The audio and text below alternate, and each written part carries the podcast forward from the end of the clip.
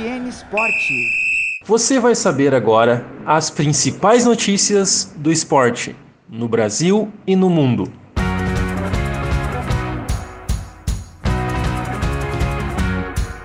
Após quase morrer de Covid-19, homem corre 32 quilômetros entre os dois hospitais onde ficou internado.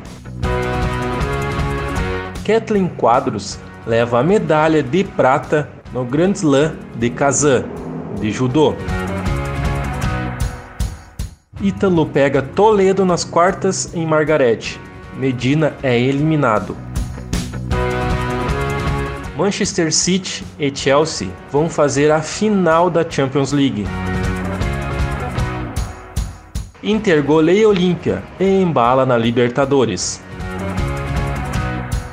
Grêmio passeia sobre Araguá e aplica a maior goleada em competições sul-americanas.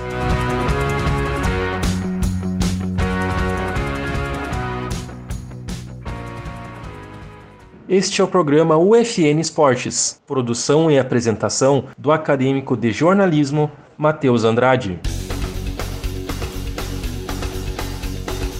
Depois de ter sido internado com um quadro grave de Covid-19, Paulo Santos, corretor imobiliário, se curou e ainda disputou uma prova individual de corrida pelas ruas da sua cidade, nos Estados Unidos da América. Paulo percorreu todos os 32 quilômetros que separaram os dois hospitais onde ele ficou internado. Adepto de corridas de rua e maratona desde novo, Paulo participou da Maratona de Nova York em 2006. Após sua alta da Covid, o corretor decidiu voltar ao esporte. Mesmo com problema no coração, Paulo continuou correndo. As distâncias, antes limitada a 3 km, aumentaram com o passar dos treinos. Medalhista olímpica de bronze nos Jogos de Pequim em 2008, Kathleen Quadros obteve o melhor resultado brasileiro no Grand Slam de Kazan, na Rússia. Ela conquistou a medalha de prata na categoria meio-médio, após vencer três lutas e cair apenas da decisão do ouro. Com o pódio, Kathleen garantiu sua vaga nos Jogos Olímpicos de Tóquio. Ela tem mais de mil pontos de vantagem em relação a Alexia Castilhos, que concorre pela vaga nacional com ela. Kathleen estreou com uma vitória sobre Chu. Em seguida, passou por Cristina Pérez e assegurou a classificação para as semifinais. Na semi, a brasileira passou por Andreja Leski. Já na final, Kathleen encarou a polonesa Agatha Black, mas ficou com a prata. O campeão mundial Ítalo Ferreira venceu o duelo brasileiro contra Caio Ibelli e agora vai enfrentar Felipe Toledo nas quartas de final da etapa de Margaret da Liga Mundial de Surf, na Austrália. Já o líder do ranking, Gabriel Medina, foi eliminado nas oitavas da noite desta quarta-feira, dia 5, assim como Peterson Crisanto e Jadson André. Quem também segue na briga na quarta etapa do Tour, que está sendo disputado no oeste da Austrália, é Tatiana Weston, a brasileira, número 3 do ranking feminino, derrotou a bicampeã mundial Taylor Rich e vai pegar na semi australiana Brent McCarley. Com a vitória do Chelsea por 2 a 0 sobre o Real Madrid na quarta-feira, dia 5, o time londrino garantiu a vaga na semifinal da Liga dos Campeões, pela terceira vez na história. O time inglês vai enfrentar também o inglês Manchester City, que derrotou o PSG por 2 a 0. City vai ser finalista pela primeira vez na história. A decisão da Champions League entre os dois times ingleses será a terceira na competição.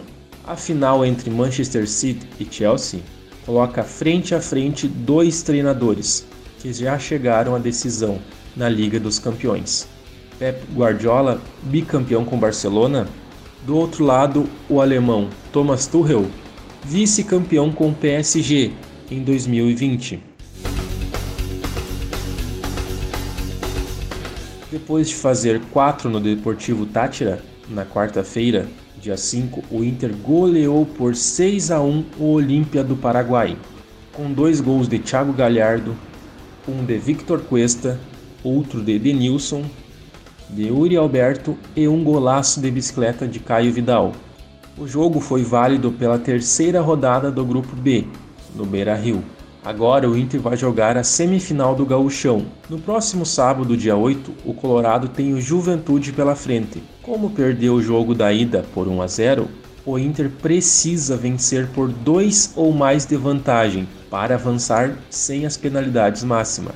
Já pela Libertadores, o próximo jogo vai ser contra o Deportivo Tátira, na terça-feira, dia 11, na Venezuela. Na noite desta quinta-feira, dia 6, o Grêmio enfrentou a equipe do Araguas, da Venezuela, e aplicou uma goleada de 8 a 0. O jogo era válido pela terceira rodada da fase de grupos da Copa Sul-Americana.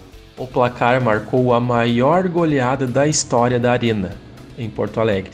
Com a vitória, o Grêmio mantém o 100% de aproveitamento e segue na liderança do grupo H da Sul-Americana agora com 9 pontos. São três vitórias em três jogos. O duelo histórico também foi o primeiro de Thiago Nunes comandando o Grêmio na Arena. Até agora são três vitórias em três jogos desde que o técnico foi contratado.